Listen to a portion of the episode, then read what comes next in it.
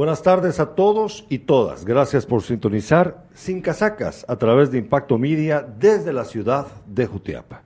Hoy tenemos un programa dedicado a hablar acerca de los mitos de la vacunación.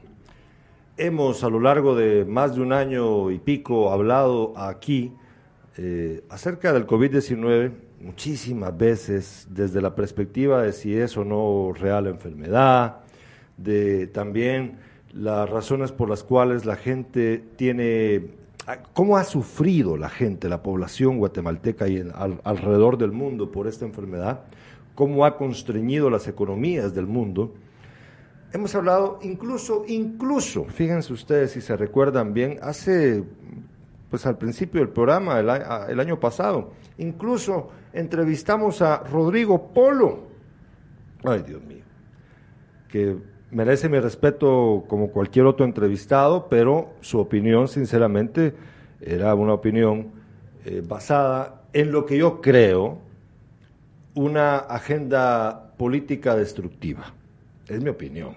Bueno, hoy vamos a hablar acerca de los mitos de la vacunación. Ustedes han visto que tenemos una campaña desde hace alrededor de dos meses en este canal eh, para incentivar a la población a vacunarse. Eh, nuestros colegas, nuestros amigos panelistas, Jessica Alfaro, Kimberly Corado, Leonel Salguero, y también personas allegadas al programa, amigos a los que les hemos solicitado su colaboración, participaron en esta campaña.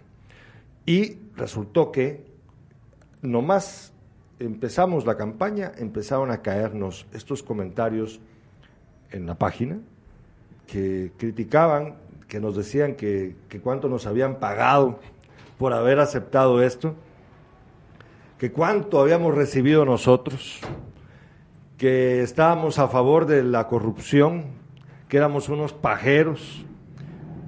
Bueno, así nos trataron en ese momento. Pero nosotros no hemos cejado en el esfuerzo de llevar a la gente a tomar conciencia de la necesidad de vacunarse ante una enfermedad que lamentablemente en este país se ha llevado, no sé, ya perdí la cuenta de cuántos miles de personas han ya muerto por COVID en el país. ¿Y saben qué? Y ahí está justamente la estrategia de aquellos que quieren que olvidemos, de aquellos que no, no, no quieren que nos que estemos conscientes de que esto también ha sido manipulado para beneficio económico de algunos. El tema del COVID ya no es prioridad en los medios de comunicación. Si ustedes se dan cuenta, ya dejó de ser prioridad. ¿Se recuerdan que antes aparecía en las portadas de los periódicos cuántos muertos habían? En la, parte de arriba de los medios impresos decía, tantos infectados, tantos positivos, no sé qué, y tantos muertos. Y ahorita ya, eso ya no importa. Han ganado la batalla, pero no la guerra. ¿Por qué? Porque aquí no se trata únicamente del COVID, se trata acerca de explicarle a la gente con pelos y señales, con la verdad científica en la mano, lo que es y lo que no es. Y por eso es que hoy hemos decidido tener este programa para conversar con profesionales de la salud que nos explicarán, nos contarán cómo ha sido su experiencia para cada uno desde su propio ámbito, para eh, qué les ha pasado, pues, qué les han contado las personas que han llegado con ellos, de por qué no se vacunan o por qué sí se vacunan.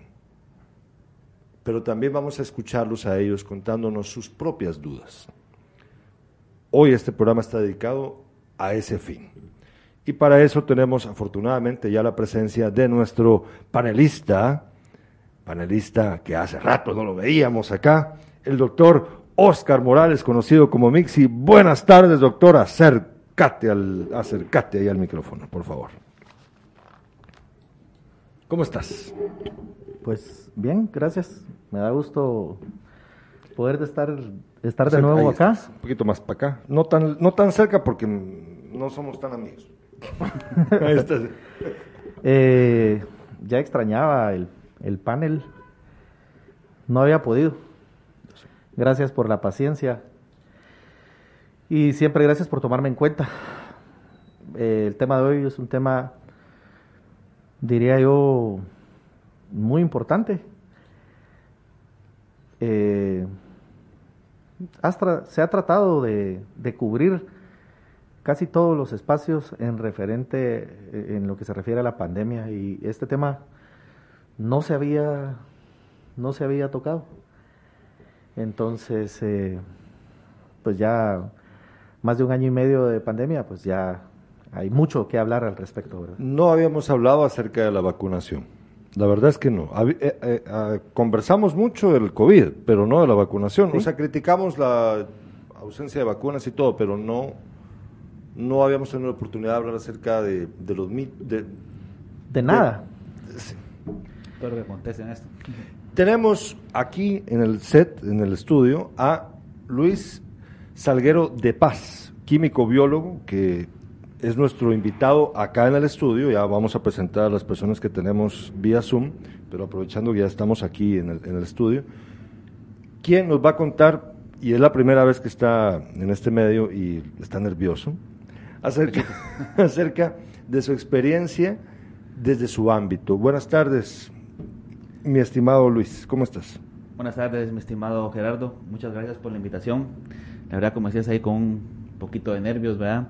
Eh, primera vez que, que, estamos en esto. La verdad, muy, muy agradecido, pues, y bueno, eh, espero poder compartir mi conocimiento acerca, bueno, de todo lo que he vivido, lo que he, eh, aprendido, porque esta nueva experiencia ¿verdad? que nos ha hecho conocer y nos, aprender aún más de lo que ya conocíamos como de haber estudiado nuestra carrera. ¿verdad? Espero ahí impartirlo y ojalá lo podamos aprovechar. Me da mucho gusto. ¿Ya tenemos a Kimberly Corado o todavía no tenemos a Kim? No, bueno, no tenemos todavía a Kim. Eh, vamos a hacer algo porque yo creo que voy a subir el volumen a este audio. Ah, vos tenés ese, ese, ese, sí sirve, ese sí sirve. El tuyo también. Sirve? Sí, sí, es que aquí, aquí, aquí es como este, bueno, sí, este, este, sí, bueno, vamos a ver. Ah, no, es que lo que pasa es de que no le subí el volumen. El volumen. Ahora sí, ¿nos escuchas? Eh, en este sí. Ah, bueno, pero con uno basta, uno basta. Si no, soy muy gritón. Tenemos... yo no. ¿Cómo? el, hemos tenido problemas anteriormente en que el, estás hablando y el, lo que hablas llega un tiempo después. ¿Ahora no? Ahora no. Ah, ya llegué a tiempo. O sea que ahora ya lo que se habla va un poco más. No sé cómo lo hicieron aquellos, aquella vez que, que se echaron aquí su freestyle, porque llegaba después el... Es verdad, que sí, es verdad. Y por cierto, te aviso de que pronto vamos a tener a Gerardo Galicia, a Flaco, aquí. Va a venir, ahí te cuento cuándo. Es un tipazo. Tipazo. Tenemos, tenemos al doctor, el odontólogo Andrés Ramos de la Clínica Oral Alfredo Ramos, vía Zoom. Buenas tardes, Andrés, ¿cómo estás? Eh, buenas tardes, Gerardo, mucho gusto de estar aquí una vez más con, con ustedes en, el programa, ¿verdad? Eh, Qué educadito lo oigo yo. ¿eh? claro, hay que tener protocolo. pues un gusto, la verdad, más que todo, pues estar compartiendo con amigos, ¿verdad? Un tema...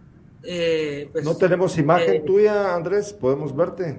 Un segundito. Ah, va, por favor. Ahí está, está.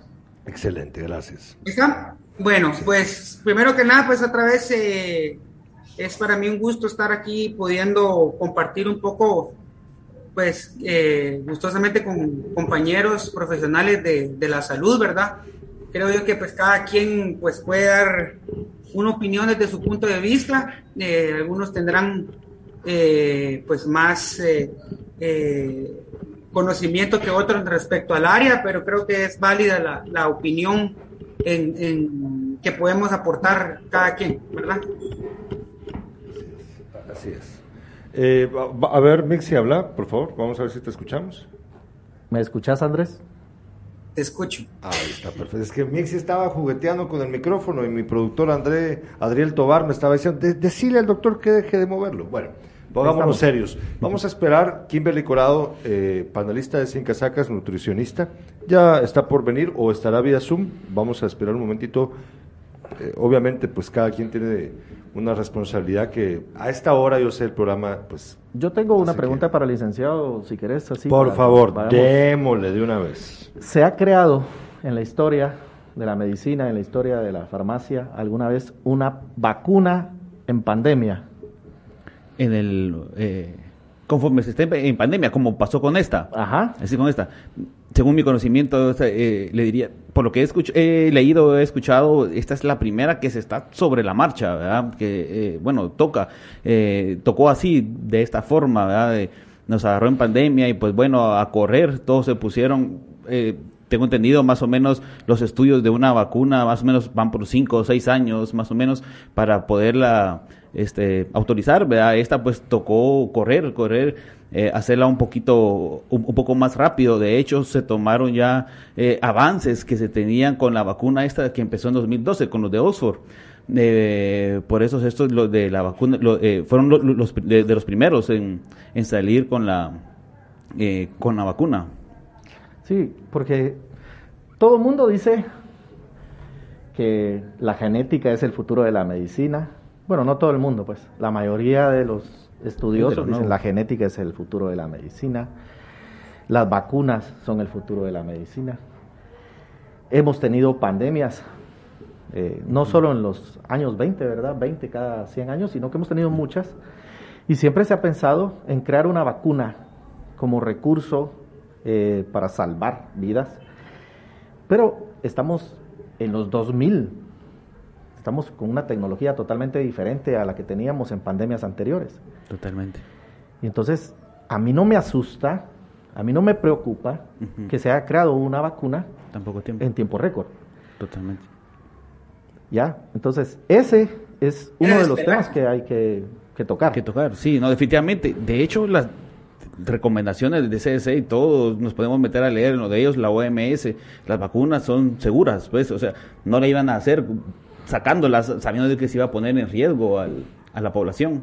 Y otras cosas que hay que tomar en cuenta es por qué se tardan tanto en la creación de otras vacunas. Es lo que se ha cuestionado. Porque, porque se tardan tanto para el SIDA, que sí es un virus. Ok, pero ¿cuándo hubo tanto pisto en el tapete como hubo con esta mierda, mucha? ¿Cuándo hubo así pisto como hubo ahorita? Y que no, y que el virus. Y competencia SIDA y, no- y- y un- y una situación geopolítica también, o sea, Digamos, continentes ejemplo, compitiendo. todo, todo el mundo, sabiendo de que se iba a generar, iba a dar mucho dinero. ¿Cuán ¿Cuándo hubo agradecido, algo así? cuán agradecido hubiera estado Edward Jenner? A que se tener- le hubiera dado poquitín de dinero para poder este, hacer eh, eh, lo que él hizo, pues, o sea, él por su puro, eh, lo que estuvo, eh, de- descubrió por su amor hacia la medicina y todo lo, lo que él logró, pues, ahora definitivamente lo que hizo acá el doctor, totalmente de acuerdo, o sea, eso es... es sobró. Sí. Sí, pero también fue porque la magnitud o, el, o la percepción de cuál iba a ser la magnitud la- sobre la población mundial era muchísimo superior con esta, con esta pandemia que con el SIDA, por ejemplo. Y no se equivocaron. Y no se equivocaron. eh, No se equivocaron. No se equivocaron. Eh, estadísticamente podrán por ahí decir, sí, pero es que ya hay más gente, que al día se mueren más por otra cosa, claro, pero tan rápido, no, no, es y verdad. Viste, viste cómo al principio hacían cuadros comparativos de otras patologías y COVID. Tuberculosis, Y cómo el COVID se fue comiendo poco poco. en las estadísticas a las demás. patologías infecciosas, sí. No, hablando pues, una, algo que se sea, tanto se está haciendo, por ejemplo, para evitar la diabetes, la pandemia que nos viene comiendo. ¿Cuántas personas ah, mira usted diarios con diabetes?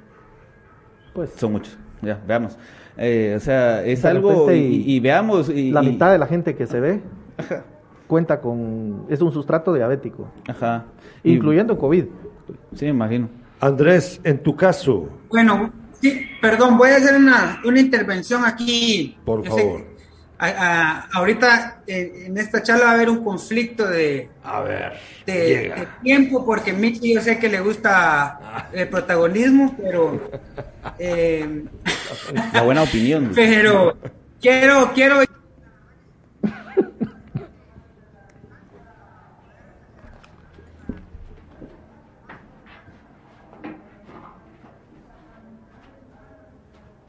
o por qué es conveniente la, la vacunación, ¿verdad? Eh, pues eh, en primer lugar, que este, hace un ratito que estabas hablando de los datos de, de la realidad de, de cómo se, en verdad nos ha afectado la enfermedad en, Guatemala. Eh, hace unos días que publicó el periódico, ¿verdad? Datos que creía Oscar Chávez, que es del, laboratorio de, datos, más reales en cuanto a lo, a lo que la pandemia o esta enfermedad ha venido a afectar al país y a, nuestra sociedad, ¿verdad? Que, que al final es el, tema más, más importante, la gente, ¿verdad? pues hasta el 18 de septiembre, a más de los datos de las muertes registradas por COVID, que son aparentemente más o menos 15 mil personas, se tiene un exceso de cantidad de muertes por X o Y motivo de 39.758 personas. No, que no han muerto pues específicamente de COVID, sino que han muerto por X o Y razón o por alguna otra cosa relacionada o por, COVID, ¿verdad? Y que se calcula que la cantidad de personas en verdad, eh, la cual hemos padecido la enfermedad en, el país, pues está lejos de, es evidente, pues lejos de la cantidad real que, se, que registra el Ministerio de Salud, que se calcula que aproximadamente, según los cálculos de este laboratorio de datos, es de 4.37 millones de, de personas. Ya estamos hablando pues casi de un 25% de, de la población que ha padecido o ha tenido COVID, dando un dato mucho más realista. Va. Bueno, estableciendo esto, eh, quiero que nos demos cuenta, pues, que en verdad que es un problema bastante grande, mucho más grande de lo que, en verdad eh, se, se, tiene.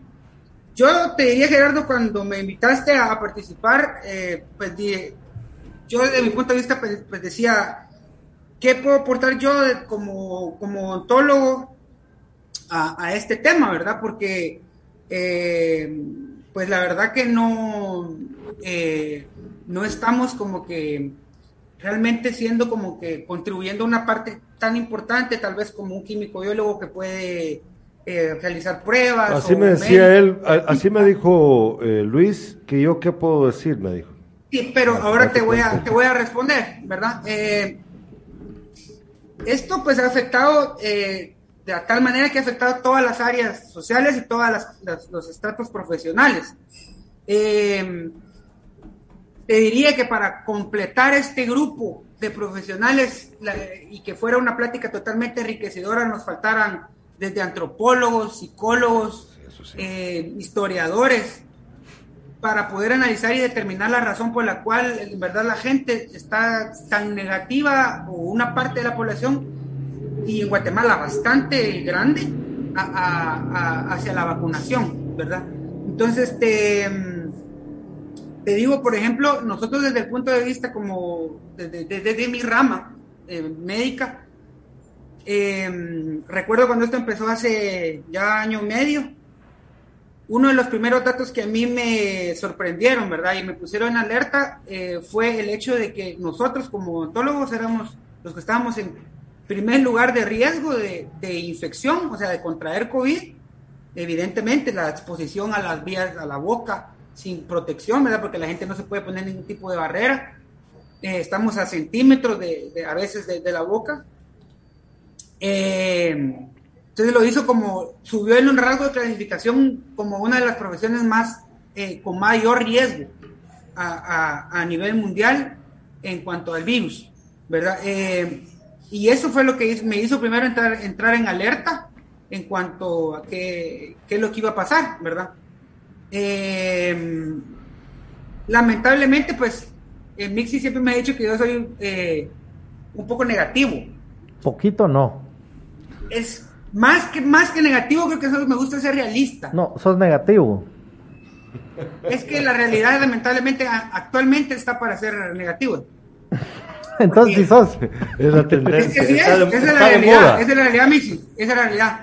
Ah, Cuando se pudo haber prevenido de, de muchas maneras eh, que la cosa estuviera tan dura como fue, como estuvo, porque nosotros tenemos un delay de Europa, de Estados Unidos, siempre vamos cuatro o seis meses atrás de ellos, entonces vemos eh, casi lo que va a pasar, lo podemos ver antes, eh, porque así ha sido, en ese tiempo así ha sido.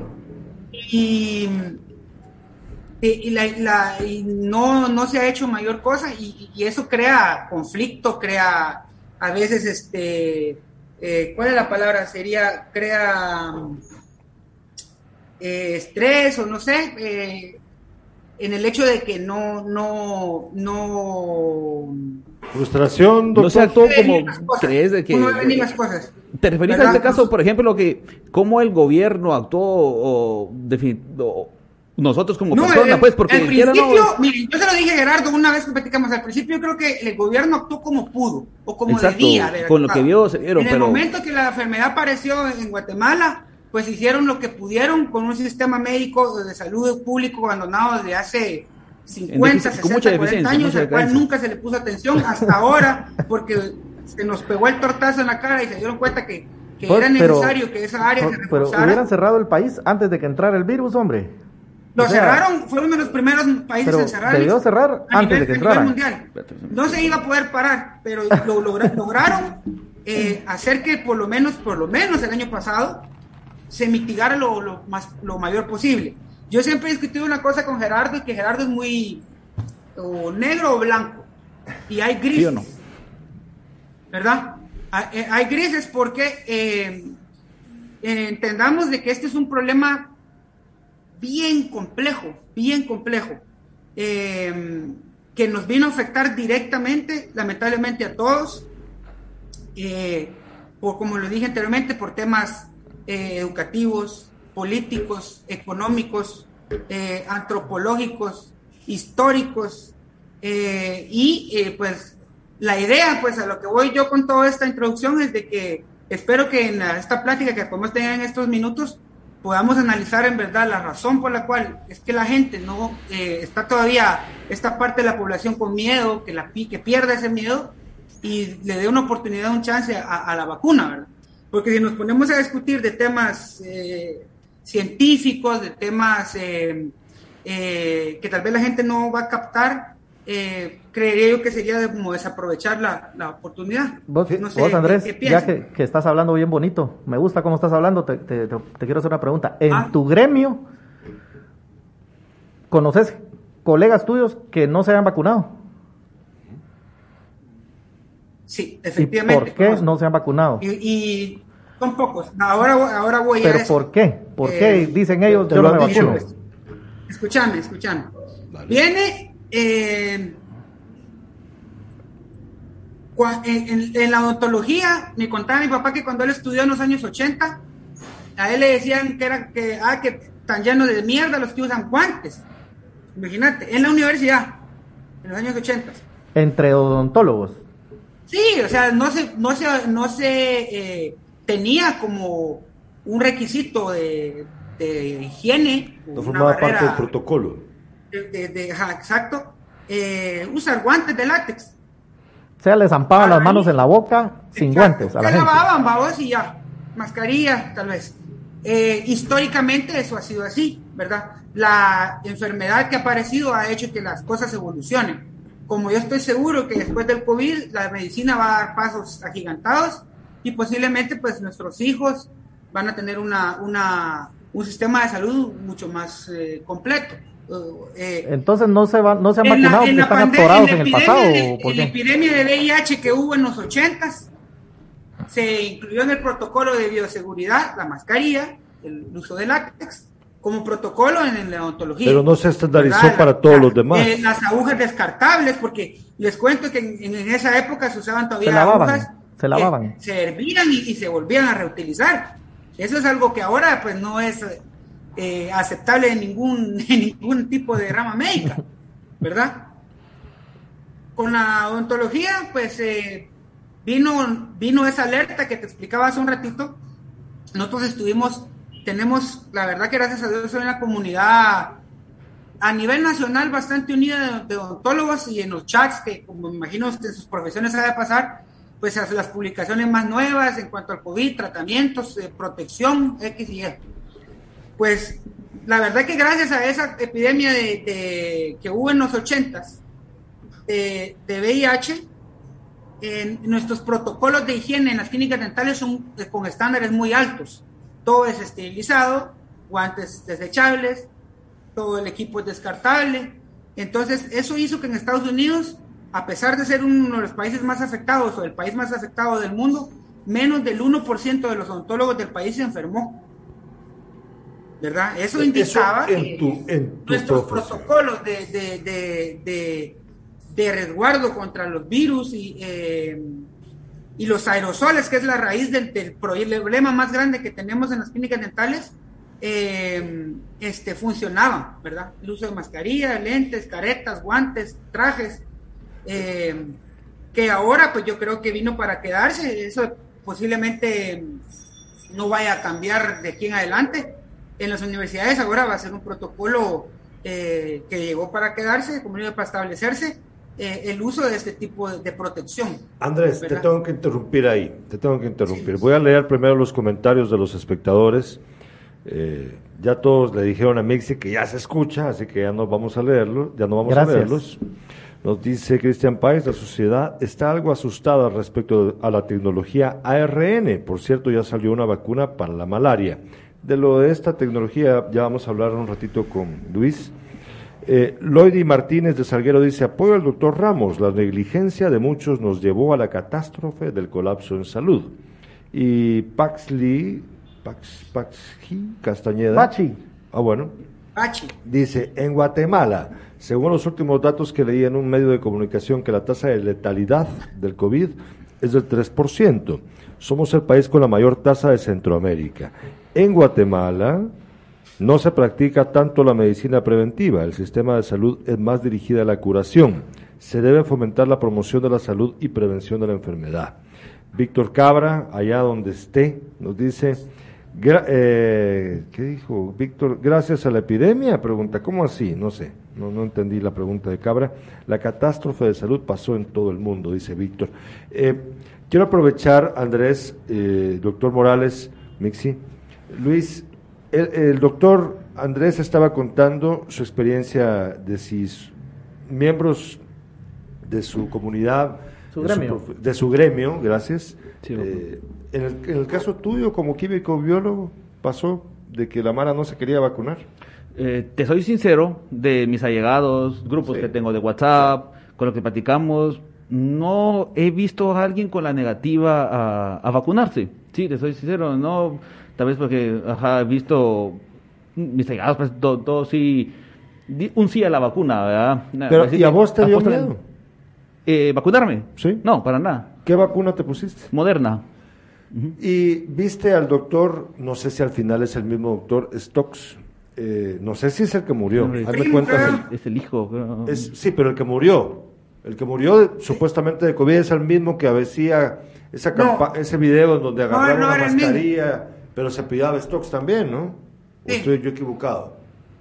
O sea, a ver, Mixi. Según, vi, logré investigar, no era el mismo, el que salía en los videos de Vea Canal y todo hablando mal de las vacunas y que la enfermedad no existía. Eh, no era el mismo, era, eran, han de ser parientes, pero no era el mismo. Es que mira, pues ahí viene el asunto. Yo quiero preguntarles a ustedes tres, Kimberly Curado, estamos esperando que pueda participar, o cuando pueda, pues aquí la esperamos bien. Eh, mientras tanto, quiero preguntarles a los tres, eh, ¿ustedes no les late como que lo que ocurrió también fue parte, con respecto a la negativa de la vacunación, que, primero vino con la duda de si la enfermedad era real o no, su origen, cuáles eran las intenciones, bla, bla, bla. Bueno, todo ese rollo. Las mascarillas, que acabo de decirlo, y luego la vacunación.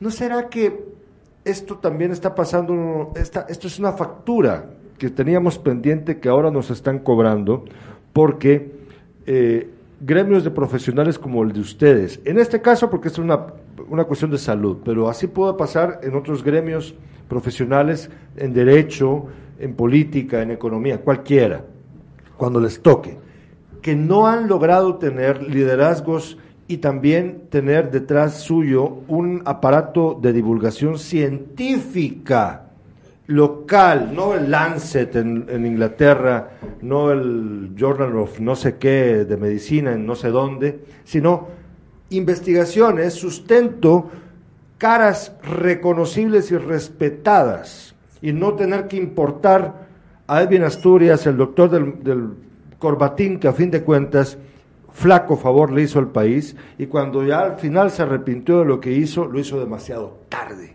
¿Será que no estamos pagando, en el caso de ustedes, profesionales de la salud, el poco involucramiento educativo y político? Sí, mira, en la rama científica tenemos pobreza de líderes. Si te diste cuenta, la participación de influencers fue lo que hizo que la sociedad se partiera. ¿Ya? Aquí tuvimos nosotros al señor Polo, ya que él es un influencer, pero la verdad, dentro de lo que importa como científicamente hablando, para tener una propiedad de opinión, ¿ya? Eso nosotros tenemos pobreza en ese ámbito, tenemos carencias en ese sentido. Revistas que sean punta de lanza en ciencia, también. No hay. Y bueno, tenemos diarios que compiten. por ejemplo, por, la población. Capacidad acá en Guatemala nosotros para hacer estudios, algo económicamente estamos, ¿no? Nos venimos, nos, eh, nos, basamos, ¿ya? En lo que otros países hacen y las recomendaciones que la OMS nos da, ¿sí? El doctor acá ha estado de eh, manera directa, pues, con pacientes, es ahora decirnos, muy bien, la OMS recomienda esto, esto, esto y esto. Y a lo mejor él ha visto durante el camino, pienso, bueno, pues pensaría que esto puedo darle. Pues bueno, él, yo estoy seguro que él, por, eh, eh, con su pensamiento crítico y todo, pues lo hace por el bien del paciente. Pero justo lo que él acá eh, nos dice, ¿verdad? Líderes científicos. Porque te toca escuchar a Polo o a ese doctor levantando la mascarilla de la piscina y puta, uno dice, no sabe. Bueno, este doctor tuvo un premio en no sé qué, no sé qué estudio le premiaron alguna vez. Y, y bueno, esa es su bandera para, para poder opinar. Pero sí, puntos de debate no hubo, la divulgación es mala. Eh, ignoraron también, disculpa que te interrumpa, ignoraron olímpicamente a Nancy Sandoval. Fíjate, y es, Nancy es un, una lumbrera, es un eh, elemento insustituible desde mi punto de vista. Entonces, bueno, pero te digo, eh, esta solo es una parte del problema. ¿Ya?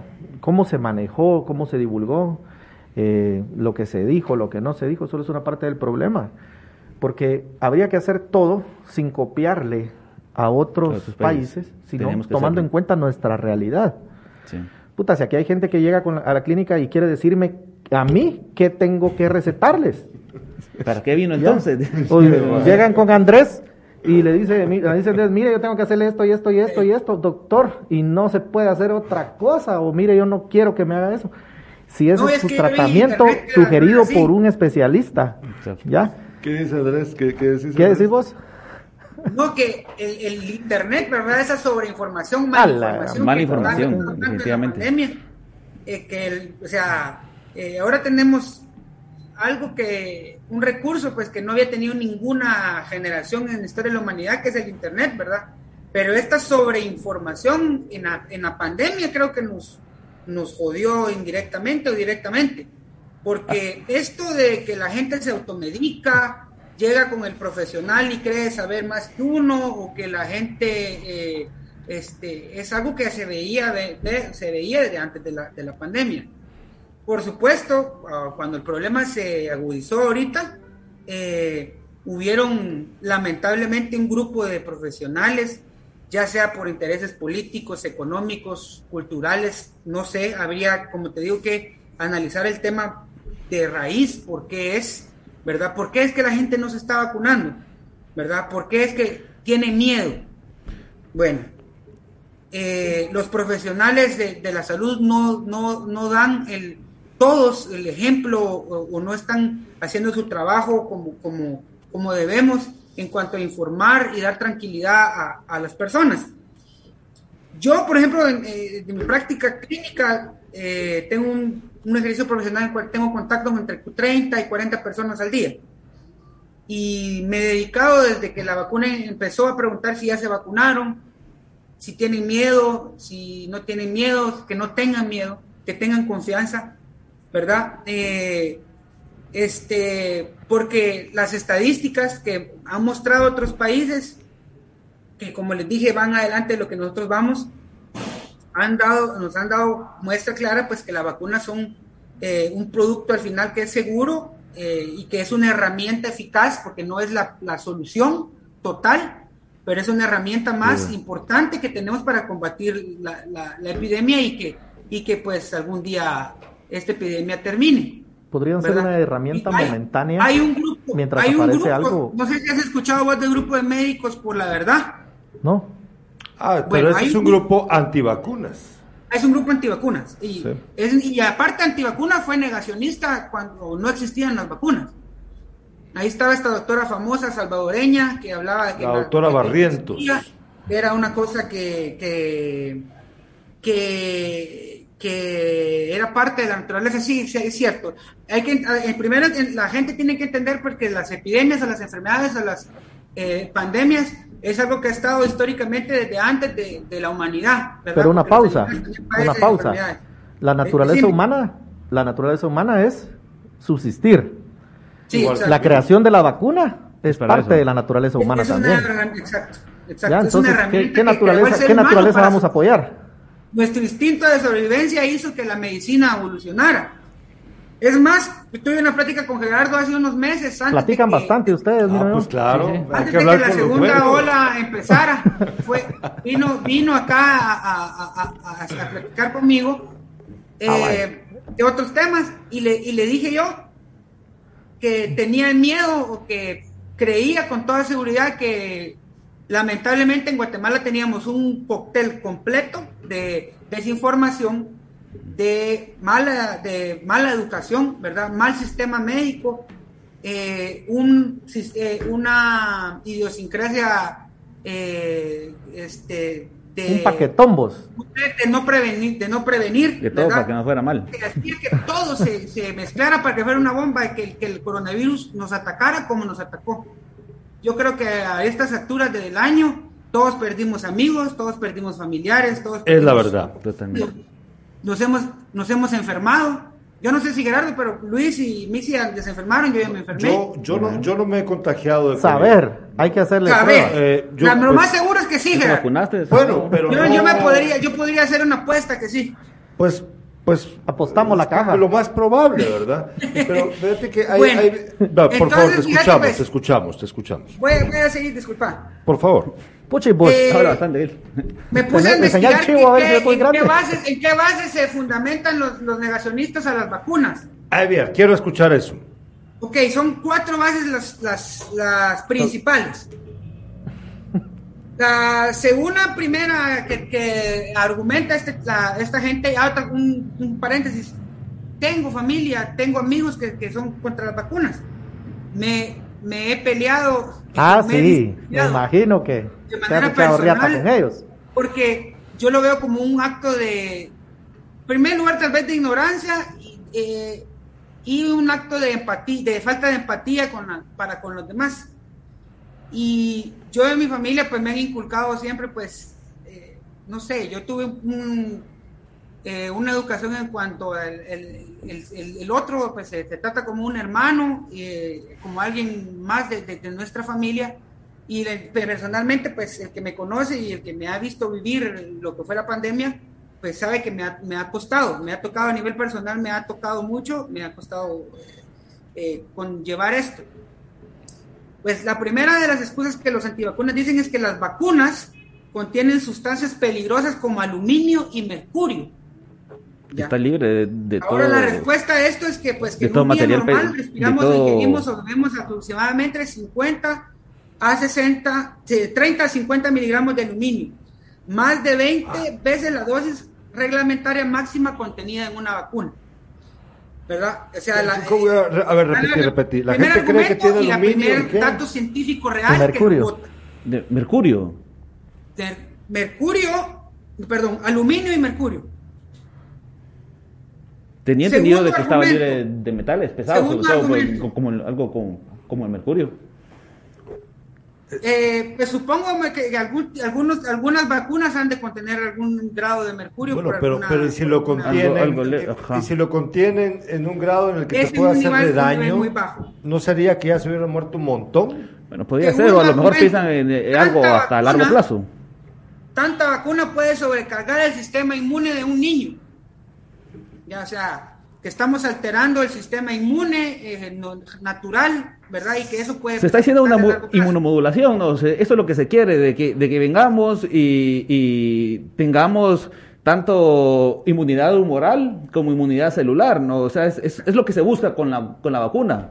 A eso voy, el, el dato científico a este argumento es que los niños están expuestos a más antígenos en el ambiente cada día a- en, en el, en el propio ambiente de, natural. ¿verdad? un pescado A lo que lleva puede un, el Si no fracaso estoy de mal- mercurio. Si no estoy mal, este, la, eh, eh, la edad comprendida para poder vacunar es de 12 años en adelante, ¿verdad? No, pero él estaba poniendo un Ahorita ejemplo de, es por de ejemplo... seis. Seis. Acá, la Sí, FDA pero- acaba de hoy aprobar eh, el- que se pueda ya implementar ya, imagino que en cosa de días la vacunación a, a mayores de 6 años.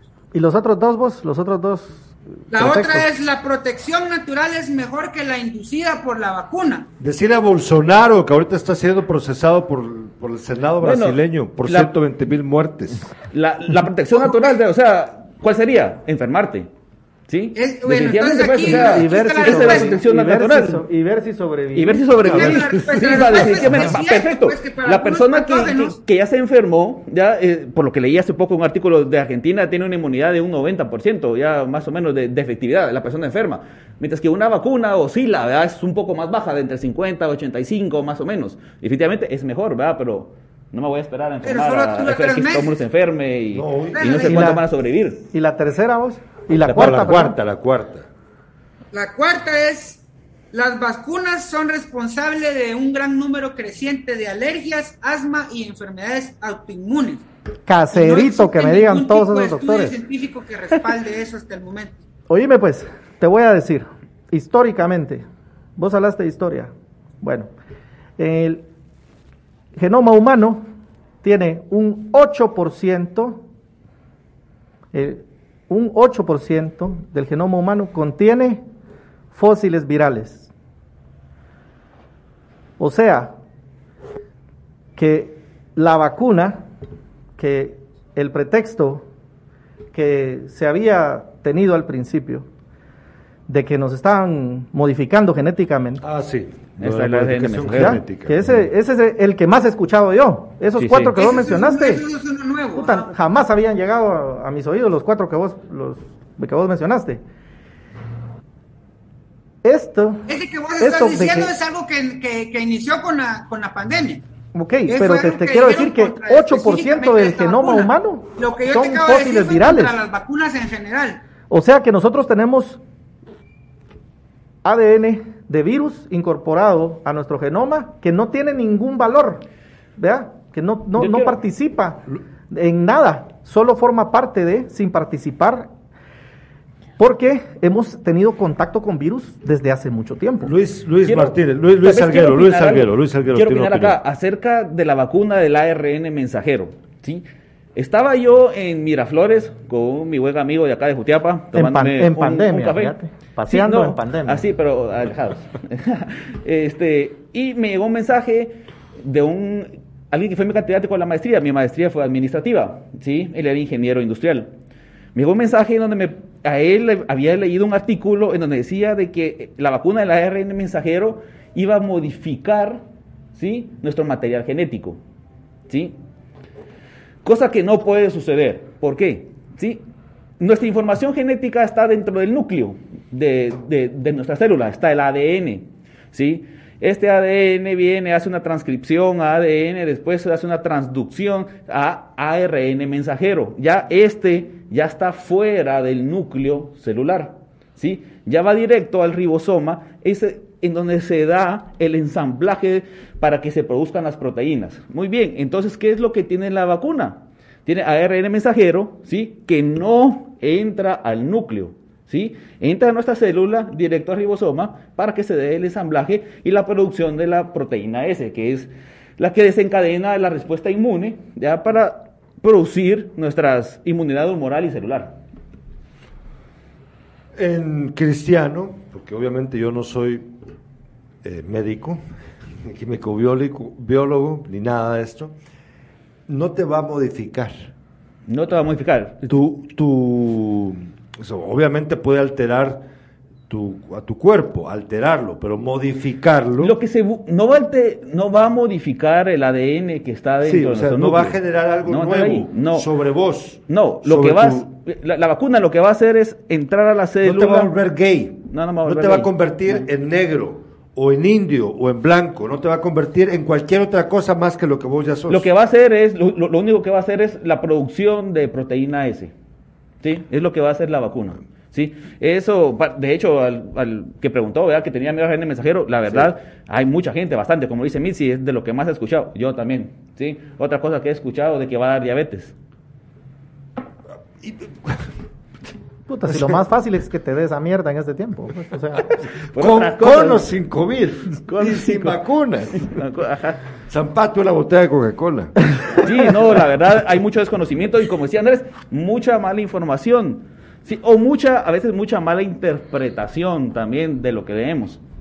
Ok, y en el consultorio con los pacientes que entrevistas, porque a mí me, me gusta esta parte investigativa de Andrés, que no la conocía yo. A ver, Ah, a ver. Que vos le preguntás a la yo. gente, Ya tiene yo imagino a Andrés, señora, respectivo. ¿ya se vacunó? No. Exacto. ¿Y por qué? Va, a a eso iba. Dale, pues. A que, a la puteada. a que apuntáramos eh, los puntos importantes por los cuales creemos o que hemos detectado a través de, de este tiempo por los cuales la gente no se, no se ha vacunado o no se vacuna. Yo tengo un, un punto ahorita bien importante. En Guatemala tenemos aproximadamente un 30% de la población con al menos una dosis.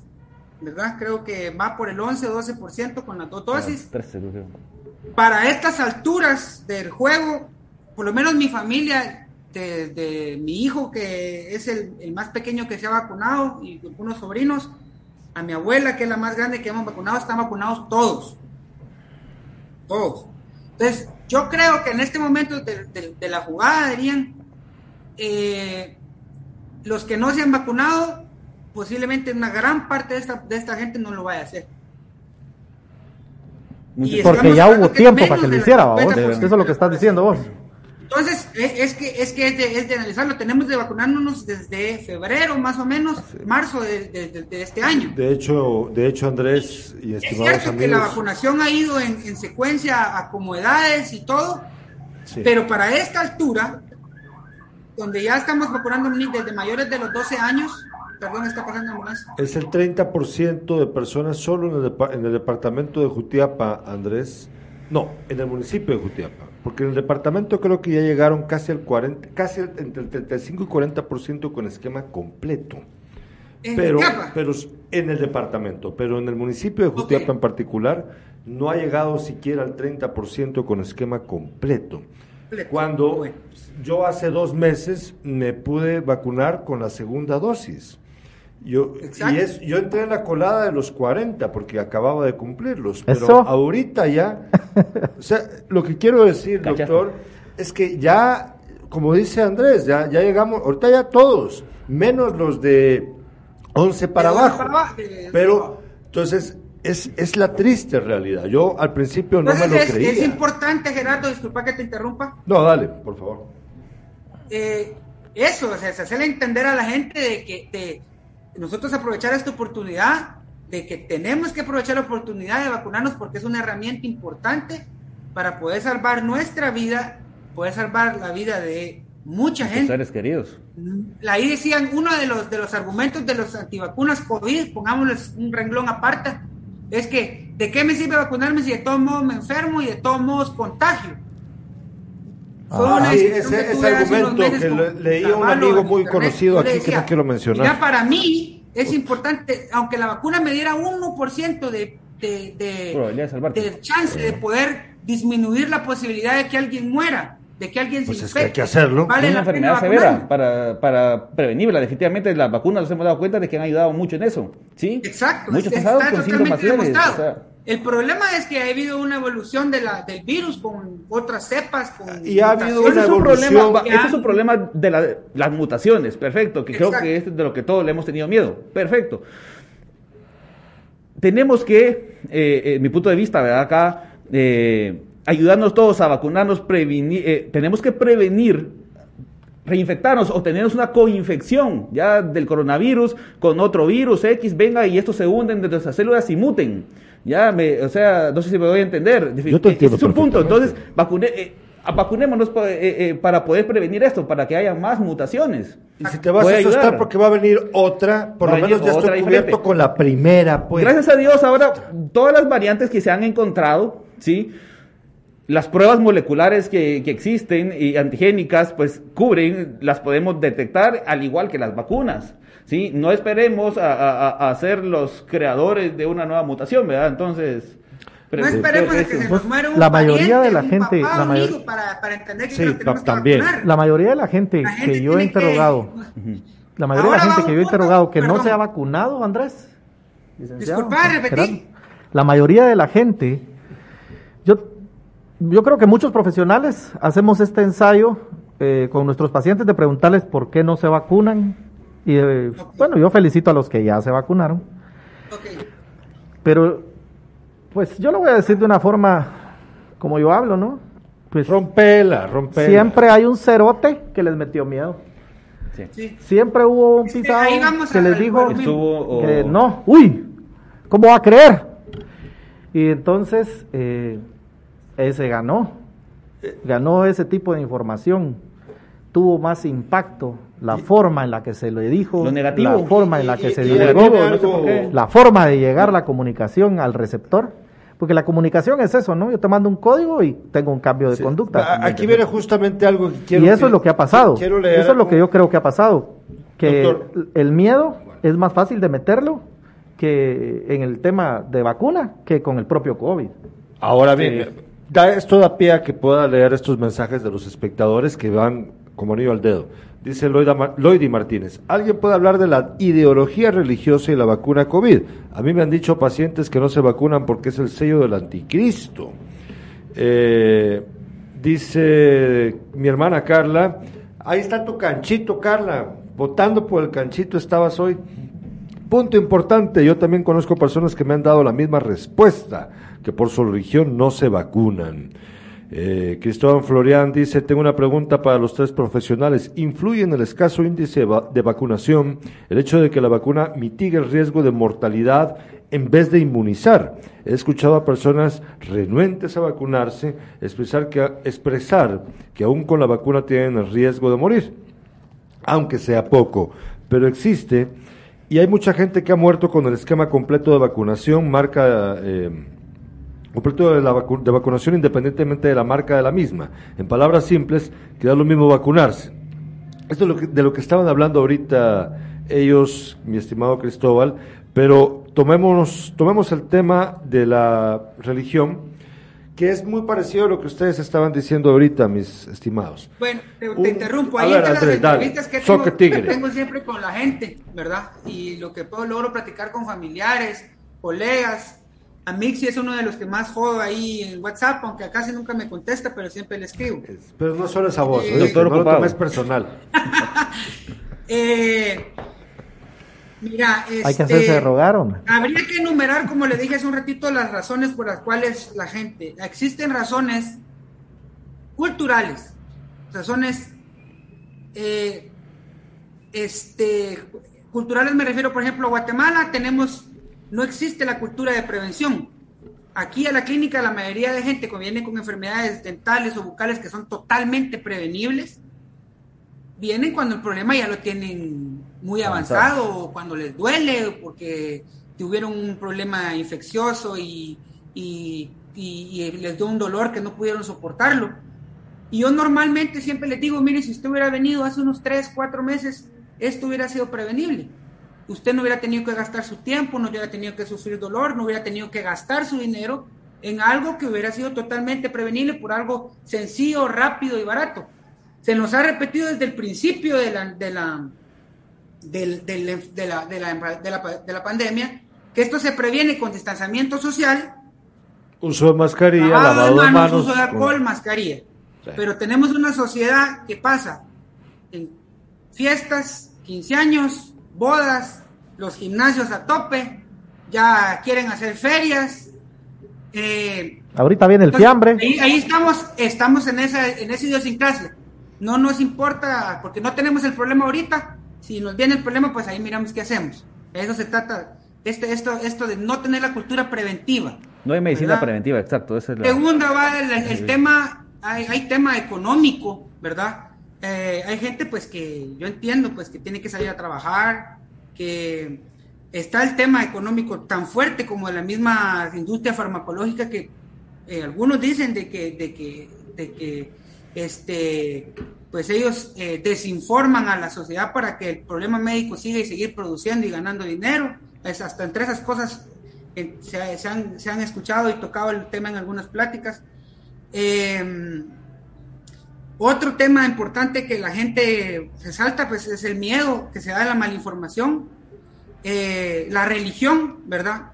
Eh, Sí, y con ese te has es un topado, punto, Andrés, bien, es un tu, punto bien importante. Yo ¿Te hasta el momento pues, no me, eh, me, me han contado historias, me contaron una historia de una iglesia evangélica de una aldea de por acá en donde el pastor eh, pues, le dijo a la gente que no se vacunara, que eh, he escuchado comentarios de ¿Pero por qué? ¿Con qué que dicen, argumento? ¿Con qué Mira, yo, me- yo argumento?" no me vacuno con la, con la sangre de Cristo. Yo no me yo no me cuido, no me aíslo o voy a tema porque estoy perdido, yo bastante estoy amplio, sí. protegido, vos, no, vos porque no crees en Dios. Cosas así de absurdas he escuchado. Eh, Sí sucede. Ahí, Vos, pero eso mira, pues, pero ustedes, de- de- de- de muy atrás. y Pero- No, yo estoy hablando de, de que, de, de- de- de que no es que no estén cubiertos ni protegidos por Dios, posiblemente sí, ¿verdad? Vos, pero la no soy transustanciación. pues La La transustanciación es un es un evento, Como me es dijo un mi abuela, rito religioso lo- que no que no tiene nada que ver con la salud. No. Le, le llevé ese chisme a mi abuela y le dije, fíjese abuela que tal, tal persona, un pariente mío, me dijo esto, que él, él no se cuidaba porque estaba protegido con la sangre de Cristo. Y me dijo mi abuela, eh, 90 años, en la misma Biblia está escrito, me dice de que ayúdate que yo te ayudaré. Si no quieren tomarse la medicina, entonces ¿qué quieren? No, y las Es la iglesias de verdad o sea, tienen interpretan a, las a cosas, confundir bastante. Los tipos, de- distintos tipos de religiones que afectan Bueno, Sí, en ninguna, ponerle- en ninguna parte de la poner Biblia, Mixi. en ninguna parte de la Biblia dice, ayúdate que yo te ayudaré. No, sí se le pero, inventó. pero sí dice, esfuérzate y sé valiente, dice. Eh, No sé cómo está Ya. la cosa, la verdad no sé mucho de la Biblia, pero eso fue lo que ella me dijo. Pero el, concepto dijo, de tu abuela eso es muy claro, ¿ya? Que hay que hacer, hay que poner de, de- de Sí, la es parte que de si uno, no, ¿no? Entonces, ¿qué? Ese es, ese es el asunto del libre albedrío. Si ustedes creen, tienen convicciones religiosas, hay que recordarlo. Pero, Fíjate que, por ejemplo, yo, yo, yo fui parte en, parte en parte de mi adolescencia. Fui, eh, Acólito, ¿no? No, no, no, no fui alcohólico. Estuve en el coro de la iglesia católica. Eso. Pero fui, estuve asistiendo a una iglesia evangélica. Eh, ¿Alguna novia, siempre- Andrés? No. No, algo así dicen. El conflicto, siempre he tenido conflictos para, para con la mayoría de, de situaciones que no, que no me parecen. Y por ejemplo, eh, que establecí, establecer un- una idea de algo que puede tener otra interpretación, eh, porque entre las cosas que he escuchado la gente dice que esto, pues, que es el anticristo, que es parte de- de- del diablo, que es parte del fin del mundo, y que por eso es que no tienen miedo de vacunarse o tienen miedo de ponerse un medicamento.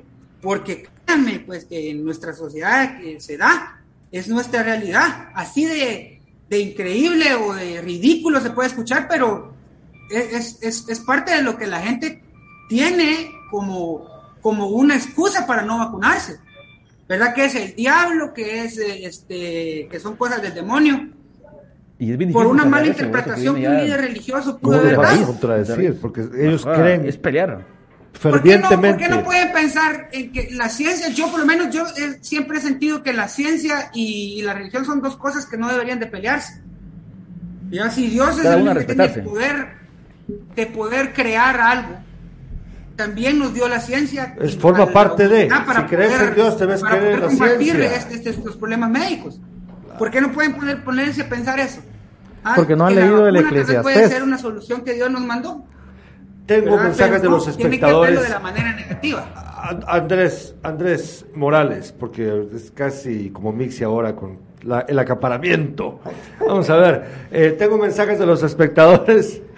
Nos dice Es que nos debemos a los espectadores, estimados invitados y panelistas que, nos honra con su presencia. Dice Arlene Sofía Salguero, siempre hay personas desinformando y el pánico en las personas crece continuamente.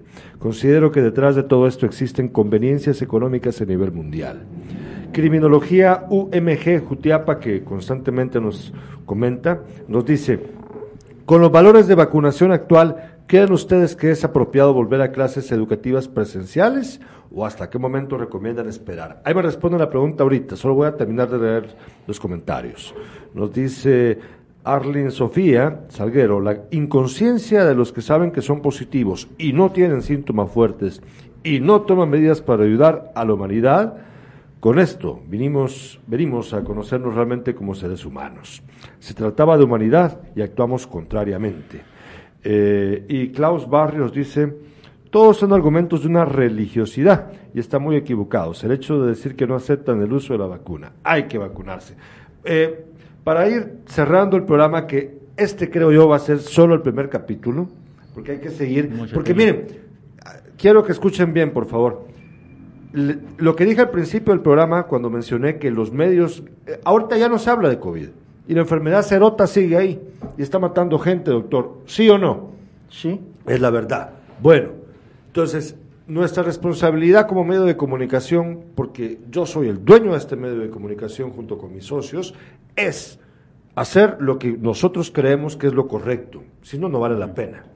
Y, lo correcto y es una responsabilidad de nosotros como profesionales también informar a la gente, porque en teoría nosotros somos los que sabemos, es una obligación moral y profesional y debemos hacerlo entonces, acompañémonos en esta tarea. Primer capítulo, luego para noviembre organicemos uno más para seguir dando penca con este asunto.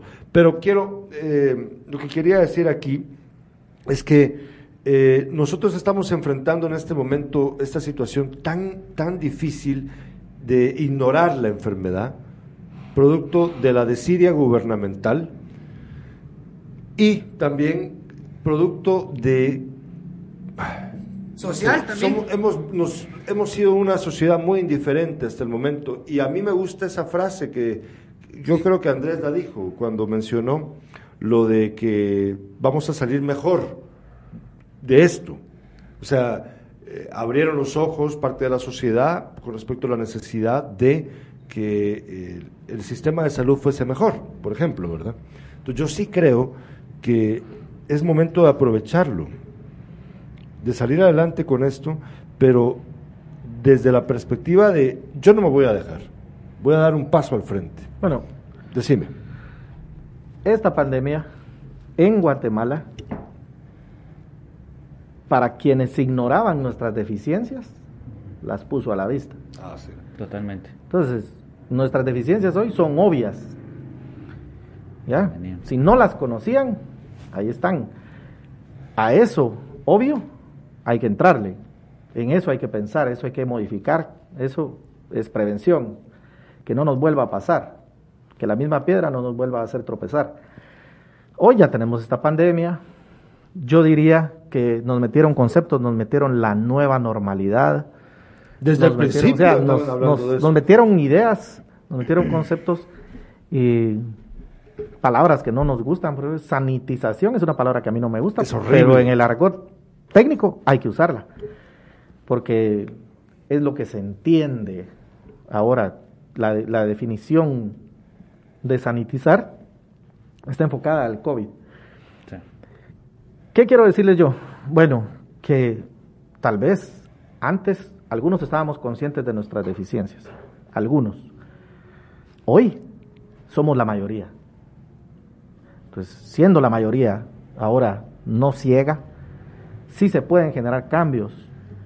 Cuando Andrés mencionaba que la ciencia ha dado pasos agigantados o va a dar pasos después de pandemia, y Cabra decía ahí, gracias a la pandemia, preguntaba Cabra, pues sí, desafortunadamente, gracias, a la, gracias a la pandemia, sabemos quiénes son nuestros amigos, quiénes son nuestros enemigos, dónde hay que fortalecer, dónde hay que dejar de fortalecer, porque no sirvió de nada que estuviera fortalecido y, a eso entrarle. Entonces, hay gente que se habla de la nueva política, hay gente que quiere hacer nueva política, que quiere venir a hablar de lo que lo que, que- lo que ofrece en base a lo que nosotros necesitamos. Porque el político juega con eso, ¿no? Dice, al pueblo hay que darle lo que quiere, al pueblo hay que darle lo que necesita, al pueblo hay que darle lo que yo quiero darle. O sea, hay un juego ahí, pero las necesidades que nosotros tenemos son obvias. Salud, educación en primera lista. Alimentación. Sí. A ver, va- solo para poder tener respuestas para la gente que nos ha preguntado, Luis, eh, ¿clases presenciales el otro año? Y si Las sí, veo- ¿bajo qué condiciones? Ajá, la verdad las veo, lo veo un poco lejano. Sí, tenemos muy poco porcentaje de población vacunada con sus dos dosis. Sí, Eh, muchas escuelas que estoy seguro eh, eh, tienen a lo mejor un banco para que se sienten todos los niños juntos Y no tienen agua. no cumplen no tienen agua otra cosa o sea lo veo complicado diría bueno Todo el dinero que no han invertido, que regularmente gastaban en esas escuelas, todas las escuelas públicas, ¿dónde estará? Porque no han tenido que invertir en nada durante año y medio de pandemia. ¿Dónde estará el pisto? ¿Por qué Ojalá no lo han lo- usado para remozar esas escuelas, tenerlas topadas con todo lo necesario para cuando los niños puedan regresar a clases? Mixi, ¿clases presenciales este año? ¿El, el otro año? Yo no estoy de acuerdo con las clases presenciales, pero creo que es algo que va a suceder. va, va en ese camino Va- nos, nos van a poner ahí. Sí, pero pienso que va a ser la, educación privada la que va, Va a ir eh, encabezando esto. Yo- la- lo público, como vos decís, hay que cambiarle, hay que modificarle muchas cosas. Eh, pero, pero la educación se tecnificó y la educación va a continuar. Eso pienso que es bueno. O sea, así no... Yo, así- yo de hecho, es, es- es complicado. Yo fui catedrático de, en técnico de laboratorio clínico. ¿De qué me sirve darle clases virtuales a un técnico de laboratorio clínico? Ah, no, Claro, ¿cómo porque no? ellos necesitan la fase práctica, ¿no? Práctico. O sea, tiene Sí. que ser definitivamente Ya. así. Se Ya, debe ya. llegar hasta donde se puede. Sí, sí, la verdad, ni modo, pues, o sea, darles conocimiento teórico y todo, que lo aprovechen, pero definitivamente, ¿de qué me sirve a mí pasarles cinco presentaciones en el día de cómo tienen que tomar sangre? ¿Ya? Si no lo han hecho. Ya, definitivamente, es, es- eso es, eso es, eh, puntos, ¿verdad? Lo mejor que sí, hay algunos que sí, definitivamente tienen que ser presentados. Si hay unos pisados que yendo no aprenden, Sí, claro. Es que Ah, diga. que me, me estoy... le estás diciendo se- hay diferentes eh, habilidades. echando a perder no aprenden. A Andrés ni le voy a preguntar porque yo sé cuál es su respuesta, pero quiero leer estos mensajes y luego a Andrés Morales voy a dejarlo que eh, pues, nos ayude dice a cómo se hizo, programa. cómo se hizo de rogar Sí. para que pusiéramos su imagen en pantalla. Nos ¿te diste dice Víctor? Cabra, ¿dónde están los psicólogos ahí, mucha? Bueno, es que este es, este es el primer capítulo, mi estimado Víctor. Nos dice eh, Loidi Martínez, vacunémonos. Víctor Cabra, ¿qué necesidad tan grande tenemos de escucharnos, verdad? Y este es el mejor mensaje que hemos recibido hoy de parte de Jorge Luis Heinenman. Tengo una pregunta para el licenciado Luis Alguero, pero por favor pregúntenle porque es de urgencia. Quiero saber si es cierto que las vacunas tienen un chip para controlarme por medio de señal 5G. Es que me la acabo de poner y ya siento que escucho voces y me estoy volviendo loco. Por favor, licenciado Luis, acláreme esta duda o quizás es mi Este estrés. Jorgito sí que es pero bromista de los número uno. Es- es- es- Sí, sí le pusieron un chip, amigo. Sí, tiene- no, cuidado, cuidado con lo que decimos, porque si no van a decir que aquí decimos de que la vacuna tiene un chip, y- o que es el anticristo. Estoy seguro que el diablo no hizo las vacunas. Sí, No, porque si el diablo aquí- nos quisiera matar, o sea, mejor que no se haga. o sea, Aquí hay que tomar las cosas con humor, buen humor, buen sentido del humor. Sí. Y las cosas cuando hay que tomarlas en serio, hay que tomarlas en serio. Aquí hablamos, hablamos en serio y podemos divertirnos también. ¿No te gusta la palabra divertirse, verdad, Mixi? Tan lindo dicho- el programa. Andrés, Andrés Ramos, eh, odontólogo. Vos, Andrés, no va a ser la última vez, ¿va? No, que Tenés que hacer Espero que no, no, la verdad que desde hace, desde hace tiempo eh, este, estaba esperando una oportunidad para, para poder pues eh, participar ahí con, con ustedes. eh, gracias Gerardo, ya es tercera vez que... Ni una palabrota, dijiste, Andrés. Ni una. Te felicito. Bien dije, bien dije. Ah, no, no la oí. Eh, y la verdad, pues, pues, que hay, hay cosas que yo siento que como ciudadanos, como profesionales, pues que es necesario hablarlas. sin, sin tanta paja. eh, Sin casaca. Sin casaca, vos, Sin sin casaca. tanta paja, es otro eh, programa. Aunque, aunque les digo, pues, de que, y es una crítica constru- constructiva, siempre eh, creo yo que el programa debe terminar proponiendo, ¿verdad? Sí, Para que y- no se y- quede en una, una gran casaca y una gran casaca, porque al final sí es una casaca. Y proponemos, y propo- mira, pues, yo, Ahora- yo lo- hay que proponerle a la gente tener, vencer el miedo a vacunar. Yo quiero hacer una pregunta y no sé si lo contestan, solo lo piensan o... A ver, dale, soque tigre. Ok, si la vacuna hubiese sido, bueno, la vacuna nosotros la hemos pagado pues con impuestos y todo eso, pero si hubiera, hubiéramos tenido que sacar plata en ese momento de nuestro bolsillo para pagar 50 quetzales por, por vacunarnos, ¿ustedes creen que se hubiera vacunado más gente? Tal vez lo hubieran creído más. Están diciendo, me cuesta algo. O sea, Es porque me está entonces costando. vale la pena. ¿no? Pues sí, yo les pregunto, ¿qué piensan ustedes? Se- se- como, como jutiapanecos, Muy, muy- si hubiera tenido que pagar Sí, mi sí, vacuna, sí. Pues. si la gente se hubiera vacunado más, Anal- analicemos, analicemos bueno, la razón por la cual la gente que se ha vacunado se ha vacunado. Existe un grupo de gente que se ha vacunado porque cree en la vacuna, que cree que le va a ser beneficiosa a su salud. sí, pues, Ex- Existe un grupo de gente que se vacunó porque tiene miedo a morirse o que le dé COVID, ¿verdad? Pero Existe pagarle gente- hubiera un dado grupo- credibilidad. Un grupo de gente que se vacunó porque... Porque, estaba, porque si no se vacuna, corre riesgo de perder el trabajo. No ma- eh, no es un gran que se- porcentaje, existe un grupo de gente que, la, que se, se le vio obligado por O su sea, trabajo. Sí, que su profesión, por, vaya. Por lo menos a nosotros nos tocó aquí en la clínica, nos tocó eh, Claro. que había, había una parte del personal que no quería, pero les vimos la, la- no obligarlos, porque no podemos obligar a nadie, la verdad. Esa es una Sí, cosa pero, pero si vos tenés que pedirle tarjeta de pulmones a la gente, puedes decirle, bueno, usted no tiene no está vacunado, no lo, no puede continuar. es algo más Sí, o menos simple. parecido, ¿verdad? Que tenemos Pues claro. nosotros, este, no podemos nosotros Bueno, eh, arriesgar la salud de, de la gente si somos profesionales de, de la salud. No. Y si la vacuna es una herramienta para poder proteger y protegernos, pues tiene que formar parte de... de- Em, eh, entonces yo te diría, eh, creo que el grupo de gente que, que se ha vacunado por decisión propia eh, y la, la cantidad de gente que se ha vacunado porque la han obligado en el país, posiblemente ande 50-50. bueno, pero lo que yo pregunté vos, Sí, Vaya, pero te hombre. digo, estás ¿Pero hablando de policías, ejército, No, hombre. personal pero lo que yo pregunté, si hubiese que tenido que a pagar la gente, Si, si te ofrezco 50, si hubiéramos ofrecido, si el Yo Estado creería que hubiera... ofrecería menos gente, esa es la respuesta. ¿vos crees que menos gente menos. se hubiera No. vacunado, pagado? Vamos a Yo averiguar creo qué que si la vacuna se pagara, se hubiera vacunado menos personas. Yo voy, voy a averiguar qué pasó en el en Huehuetenango, donde el alcalde ofreció el billete del bicentenario, el de a 20 pesos, que todos confunden por el de 200 por. Al revés, ¿va? Pagarle al que Sí, se porque ahí, paga, ahí gastaron 10 mil quetzales para vacunar a 500 personas, dándoles 20 pesos. Eso es algo que se implementó en, a- en Estados Unidos. voy a hicieron- averiguar, voy a averiguar si funcionó. Se regaló cerveza Sí. y el que no se quiere vacunar no se vacuna. Lamentable, Ellos, pero se quedaron cierto. estancados en el 50% y, y ahí se quedaron. Tuvieron su segunda ola, otros 100 mil muertos y ahí se quedaron. O sea que no sos negacionista.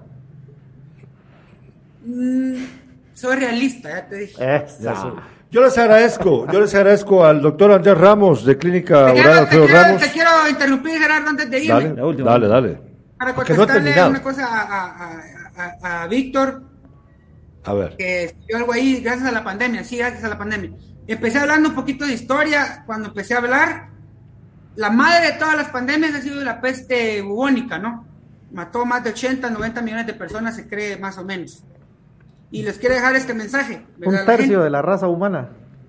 eh, cuando se acabó la peste bubónica, bubónica, se acabó esta enfermedad que mató a más de la mitad de la población de Europa, fue el inicio del, renaci- del renacimiento. Sí. Fue la explosión más grande que ha habido en la historia del arte, de la ciencia y la cultura, en la historia de la humanidad. Quedamos que sensibilizados. que hoy en día la ciencia y nuestra forma de vida eh, sea a que nos maravillemos con un teléfono, con el internet, con cómo avanza, que no creamos en cómo avanza la medicina. Entonces, es importante que, que nos enfocamos en, que nos enfoquemos en eso, ¿verdad? Que más de algo bueno va a salir de todo este sufrimiento y, y hay, que, hay que confiar en que, que en eso. Ayer, ayer entrevisté a la jueza de asunto de crímenes contra la mujer acá en Jutiapa. Eh, por ahí tengo el papel, se me olvida el nombre de la jueza. Y hablábamos de la violencia, era el, el tema de violencia contra la mujer. Y ella me dijo, sí, pero recuerde que la violencia es buena, me dijo. Y es verdad. La- eh, para el ser humano ha sido buena, para la civilización, claro, porque ser violentos biológicamente es una ventaja para poder defendernos de los predadores mayores. Y eso nos llevó hasta donde estamos en cierta medida, ¿verdad? No la raza predominante, ¿ok? Claro, entonces, eh, el problema que lamentablemente se lleva las vidas de muchos seres queridos, eh, siempre también lleva siempre algo bueno. Lo malo trae algo bueno. Es verdad, pero tenemos que saber, ahora que estamos cada vez más grandecitos como civilización, saber escoger ahora hacia dónde queremos ir. Porque estamos conscientes. Los del Renacimiento no estaban conscientes que estaban ahí. Los que empezaron en el siglo XX tras las dos terribles guerras que pasaron, tampoco. Pero vos acabas de decir algo que muestra a todas luces que estamos conscientes como civilización del efecto de las tragedias sobre la civilización humana, valga la redundancia. Entonces ahora tal vez podamos, dentro de la tienda de juguetes, escoger el mejor. Te agradezco, Andrés Ramos. Te agradezco, Luis Salguero de Paz y. Mixi Morales, por estar hoy en el programa. Les recuerdo que, particip- que pueden participar en el fiambretón. Mándenos su fiambre el domingo de 8 a 8 en Captain Jack, blanco o rojo, no importa. Son 500, 300 y se- y 200 quetzales de premio para el primero, segundo y tercer lugar. El lunes vamos a celebrar el concurso. El lunes también pueden llevarlo de 8 a 4 de la tarde al restaurante. Y mañana vamos a entrevistar, si todo va bien, a Cintia Armas desde Trenton, New Jersey, y a mi hermano. Si es que este cabrón al final se pone de acuerdo conmigo o no, pero ya me dijo que sí. mañana va a estar mi hermano Carlos Sandoval, a quien, Yo no me quien pierdo, no me pierdo mañana Beto. Y un tip a los que van a participar, no le vayan a poner camarón al fiambre. No le vayan a poner camarón, por favor. Y las anchoas, si las piensan poner, mejor póngamelas a mí aparte, porque yo me las como así solo. Gracias, gracias amigos, gracias Andrés. No, Buenísimo, estuvo Sí, buenísimo. vacúnense. Vacúnense, vacúnense, piérdanle miedo a esa babosada y no escuchen estúpidos. Gracias, No Adriel. Tobar en producción.